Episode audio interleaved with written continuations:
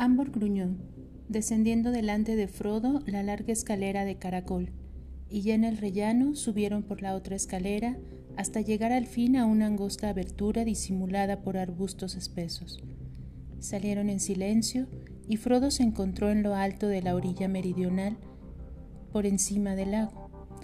Ahora la oscuridad era profunda y las cascadas grises y pálidas solo reflejaban la claridad lunar demorada en el cielo occidental. No veía a Gollum. Avanzó un corto trecho y Ambor lo siguió con paso sigiloso. Continúa. Ten cuidado a tu derecha. Si te caes en el lago, nadie salvo tu amigo pescador podrá socorrerte. Y no olvides que hay arqueros en las cercanías, aunque tú no puedas verlos. Frodo se adelantó con precaución, valiéndose de las manos a la manera de Gollum para tantear el camino y a la vez mantenerse en equilibrio.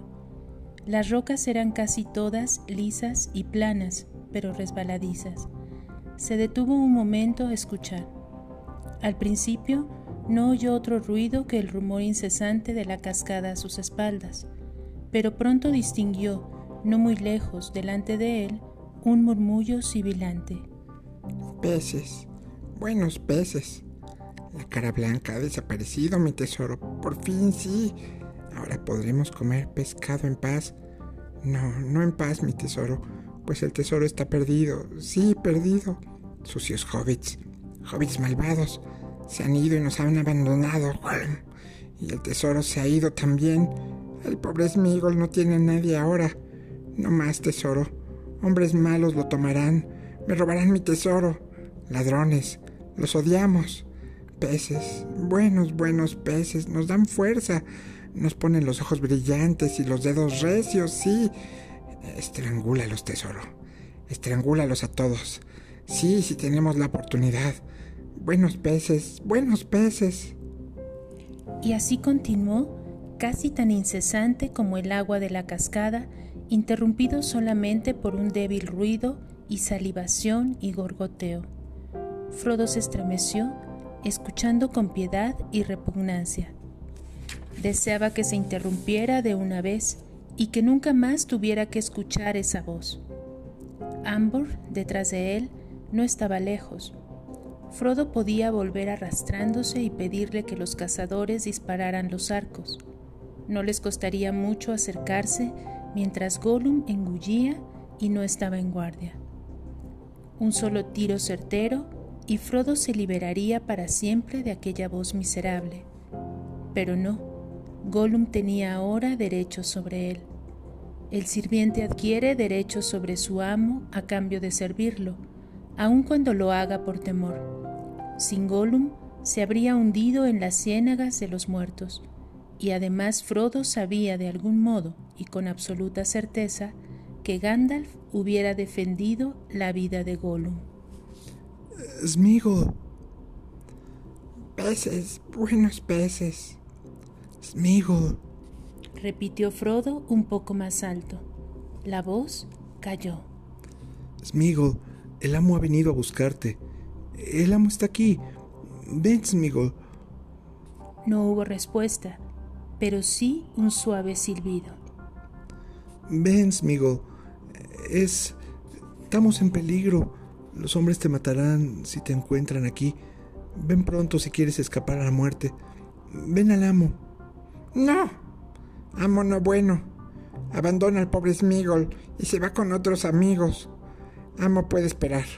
Smigol no ha terminado. No hay tiempo. Trae el pescado contigo. Ven. No, tengo que terminar el pescado.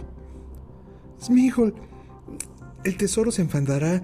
Eh, sacaré el tesoro y le diré, haz que se trague las espinas y se ahogue. Nunca más probarás pescado. Ven, el tesoro espera. Hubo un silbido agudo. Un instante después, Gollum emergió de la oscuridad en cuatro patas como un perro errabundo que acude a una llamada. Tenía la boca un pescado comido a medias y otro en la mano. Se detuvo muy cerca de Frodo, casi nariz con nariz, y lo olió. Los ojos pálidos le brillaban. Entonces se sacó el pescado de la boca y se irguió. Buen amo, buen hobbit, venir a buscar al pobre Smigol. El buen Smigol ha venido. Ahora vamos pronto, sí, a través de los árboles, mientras las caras están oscuras. Eh, sí, pronto vamos. Sí, pronto iremos, pero no enseguida. Yo iré contigo como prometí. Te lo prometo de nuevo. Pero no ahora. Todavía no estás a salvo. Yo te salvaré, pero tienes que confiar en mí. ¿Tenemos que confiar en el amo? ¿Por qué no partir enseguida? ¿Dónde está el otro hobbit? El hobbit malhumorado y grosero. ¿Dónde está? Allá arriba. No partiré sin él. Tenemos que ir a buscarlo. Se le encogió el corazón. Esto se parecía demasiado a una celada. No temía en realidad que Faramir permitiese que mataran a Gollum, pero probablemente lo tomaría prisionero y lo haría atar, y lo que Frodo estaba haciendo le parecía sin duda una traición a la infeliz criatura traicionera.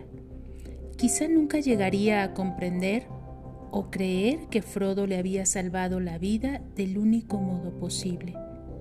¿Qué otra cosa podía hacer para guardar al menos cierta lealtad a uno y otro? Ven, si no vienes el tesoro se enfadará. Ahora volveremos subiendo por la orilla del río. Adelante, adelante, tú irás al frente. Gollum trepó un corto trecho junto a la orilla, olisqueando con recelo. Muy pronto se detuvo y levantó la cabeza. Hay algo ahí. No es un hobbit. Retrocedió bruscamente. Una luz verde le brillaba en los ojos saltones. Amo, amo, malvado, astuto, falso. Escupió y extendió los largos brazos chasqueando los dedos.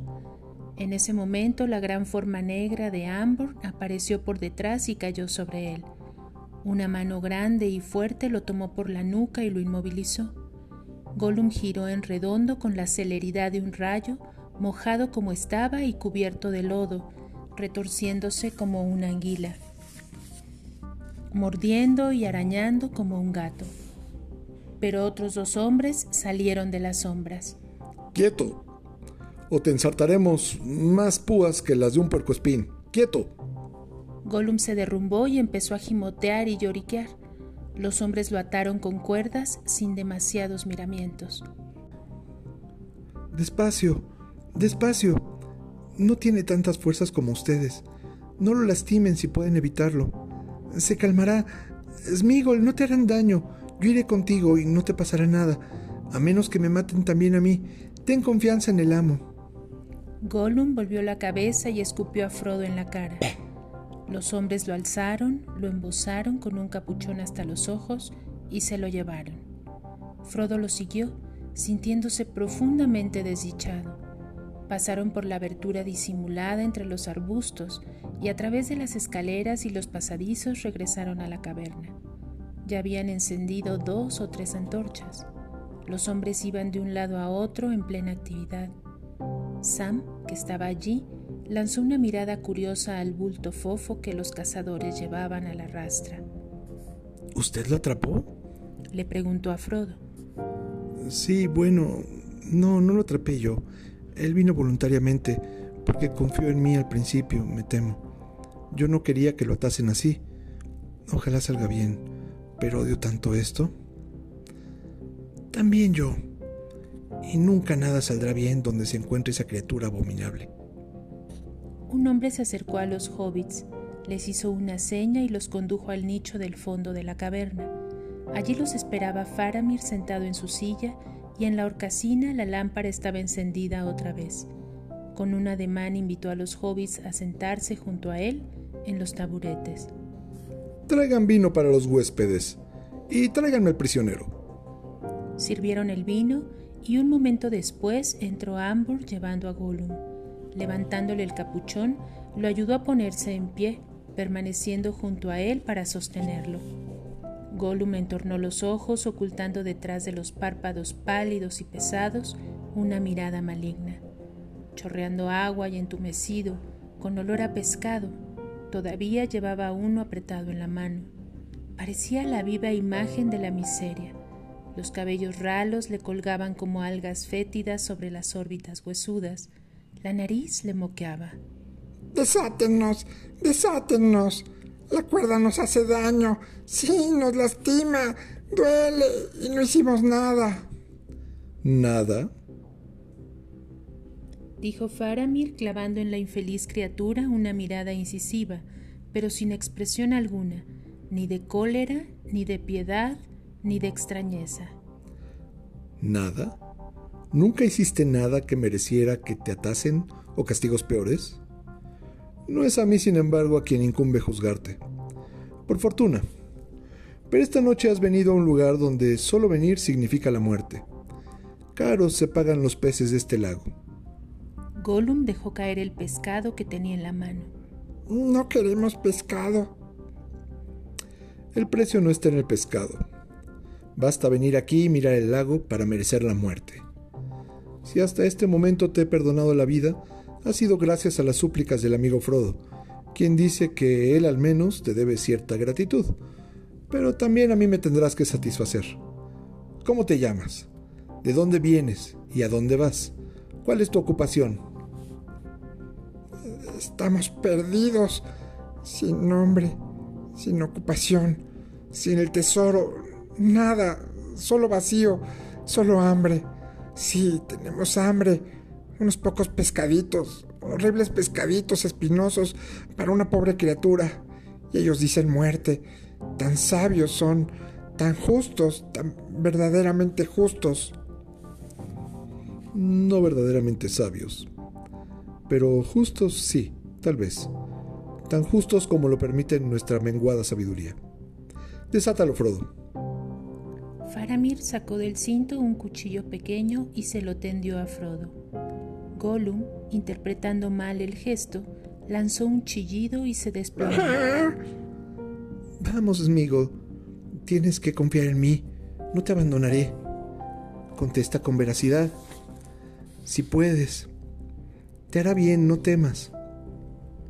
Cortó las cuerdas que sujetaban las muñecas y los tobillos de Gollum y lo ayudó a ponerse en pie.